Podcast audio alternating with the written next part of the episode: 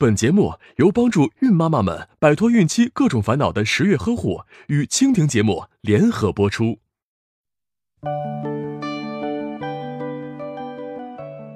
这是精子菌，它有个洋气的英文名叫 sperm，它有个大脑袋、细尾巴，所以被大家亲切的叫做小蝌蚪。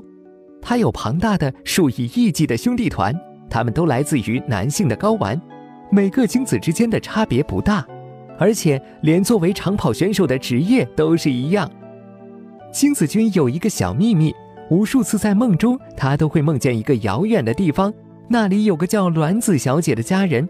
他说自己一直在等她，这让精子君暗下决心，一定要去找到卵子小姐。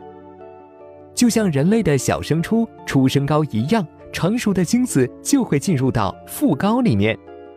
从副睾出去的路要经过输卵管，不过这段路并不好走。可是再心急也得排队，输精管太拥挤了，不排队就会受伤的。在输精管这段路上，精子菌会依次跟精囊腺、前列腺、尿道球腺中的分泌液混合，之后就是漫长的等待了。听，发射的警报响了，兄弟们一批又一批的出发了。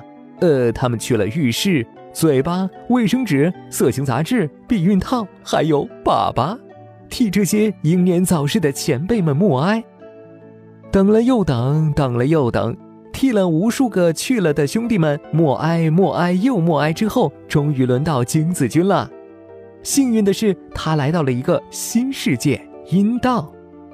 但还没来得及欣赏景色，就有几个长相奇怪的精子兄弟超过了精子君。